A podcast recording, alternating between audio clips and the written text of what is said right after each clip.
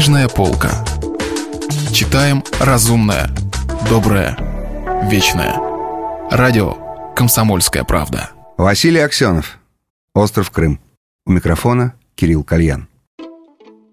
«What are they talking about?» — спросила миссис Вандербильд.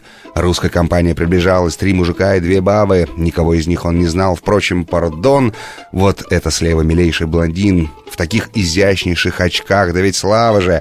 Это же Славка, джазовый пианист, знакомый еще с 1963-го. КМ на улице Горького.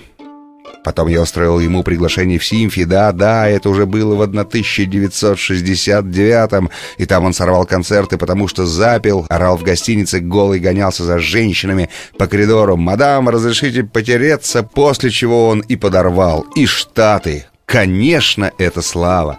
Я тебе не Славка, падла Лучников, предатель, большевистская шлюха. Сколько тебе заплатили за остров Крым? Саланда, Маранда, ГБшная. «Я тебе не Славка, я таких, как ты, брал на каждом перекрестке, дерьма марксистского кусок. Фефер знойный, комис триперный, заразный. Попробуйте сохранить европейскую толерантность при развитии московского скандала». Улыбка еще держится на нищем лице при первом витке безобразной фразы. Она, быть может, и удержалась бы на нем, на лице. Надменная ваша улыбка, если бы фраза не была так длинна столь безобразно. И хорошенького Славки оловянные глаза, увы, он не стал Бойдом Брубиком. Оскаром Петерсоном, Эрлом Гарднером, увы, он ими не станет, потому что вы сейчас сломаете ему кисть правой руки. Запад, зараженный микробами большевизма, не прореагирует. Храбрые воители свободы, еще вчера валявшие в Москве Ильичей по оптовым подрядам, заполнявшие рубрики «Год ударного труда», не прореагируют тоже, потому что боятся шикарного общества. Прощайся со своей правой рукой, Слава. Уже не подрочишь теперь ею, ни клавишей, ни солоб. Особым китайским зажимом он научился этому на Тайване у дружка, майора войск специального назначения. Он держал слабой кисть агрессивного пианиста и медленно пробирался вместе с пианистом к столу с напитками. Надо все-таки что-нибудь выпить. Изумленное он лице славы, под закатившиеся глазки, грань болевого порога послушно двигается рядом. Товарищи по оружию перешептываются. Одного из них лучников определенно помнит по Москве. Он был фотографом в огоньке, фраером из-под сафроновской кормы. «Выпьем, Слава!» Права. У тебя одна рука свободна, у меня одна. Давай выпьем Хеннесси. Ах, ты теперь не пьешь. Так что же ты колешься? Ты, ублюдок, уже девять лет на Западе и мог бы довести до сведения новичков, что здесь не все принципы соцреализма имеют хождение, и в частности, кто не с нами, тот против нас ценится только среди мафиоз. И в их среде, в мафии, понимаешь ли, в мафии это закон, а в нормальном обществе вздор собачий. Теперь терпи, недоносок слава. Давай-ка я представлю тебе аккаунта Бейси. Мистер Бейси, вам однорукий пианист не нужен? Они двигались от одного дринка к другому, от слоеных пирожков к хвостикам креветок. То одна шишка, то другая клянь то одна шишка, то другая, кланяясь редактору могущественного курьера и лучников, чесал направо и налево по-английски, по-французски по-русски договаривался о каких-то встречах, ланчах, подмигивал красоткам даже иной раз и высказывался, отвесил, например, нечто глубокомысленное о переговорах с Элт. И все время незадачливый Слава, спасая свое орудие производства, тащился рядом. Малейшая попытка освободиться кончалась страшной болью в орудии производства, то есть в правой руке. Задвинутые писательницей Фистонье вправо и продвинутые вперед издателем Ренуаром, они услышали пару фраз диссидента. «Да поймите же, товарищи, нам ни в чем нельзя верить, нельзя верить ни одному нашему слову!» Ошеломленный переводчик юноши из третьего поколения Франка Русов после мгновенного столбничка занялся уточнением мысли своего подопечного, в то время как окружавшие диссидента киты и акулы, уловив борщеватое слово «товарищи», великодушно смеялись. «Нашел, товарищи!» Тут диссидент так ярко вдруг просиял, что все киты и акулы обернулись в адрес сияния, увидев популярную физиономию редактора «Курьера», тоже просияли так же ослепительно, что наш герой как бы вновь почувствовал себя под софитами киносъемки. «Андрюша!» Пришлось отпустить миленького Славика, слегка предварительно поддав ему под грешной ягодицы коленкой. Сплелись объятия. По-прежнему, несмотря на недельную дольчевиту и складок лица, попахивало селедочным паштетом. Несколько шариков влаги бодро уже снижались по пересеченной местности, как ярко все вспоминается. Так сразу, Андрюша, ведь ты, наверное, еще нашу старую квартиру помнишь в Кривоарбатском переулке, помнишь, как сиживали?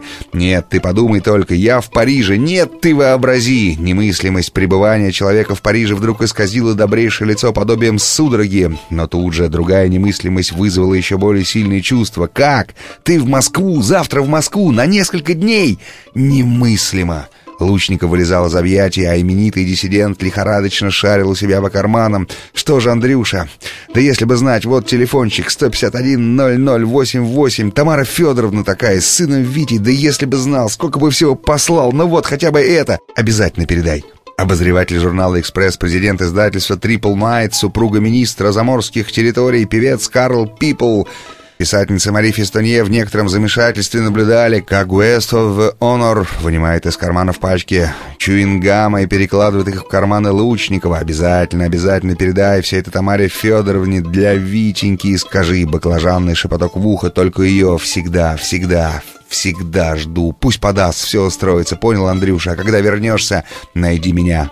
Несколько вспышек, кто допустил сюда папарацци? В разных углах зала легкая паника. Кто снимал? Кого снимали?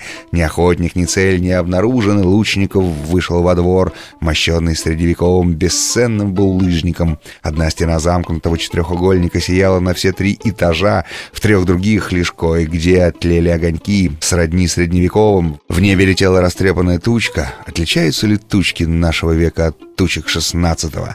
Должно быть, отличаются. Испарения-то иные. Бывают Бывал ли я в шестнадцатом веке? Пребывает ли он во мне? Что-то промелькнуло, некое воспарение души. Миг неуловим, он тут же превращается в дурацкое оцепенение.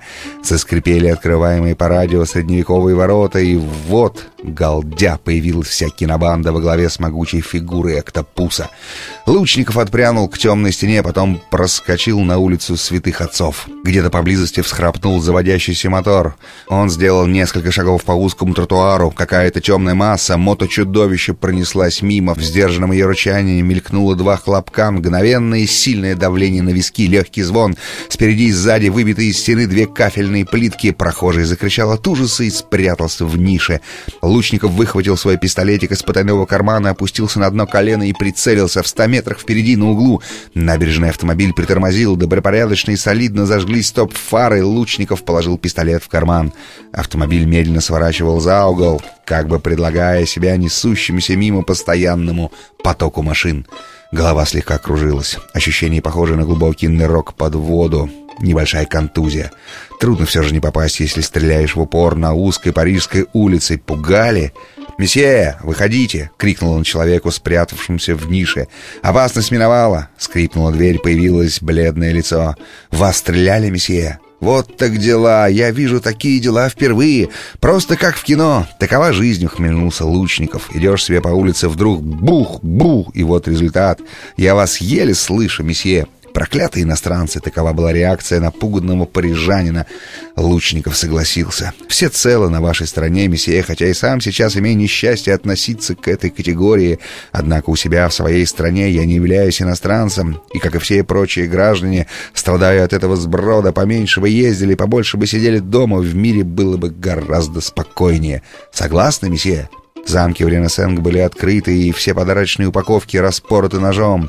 Подарки, однако, как будто в неприкосновенности. Быть может, рука у подонка не поднялась испортить дорогие вещи.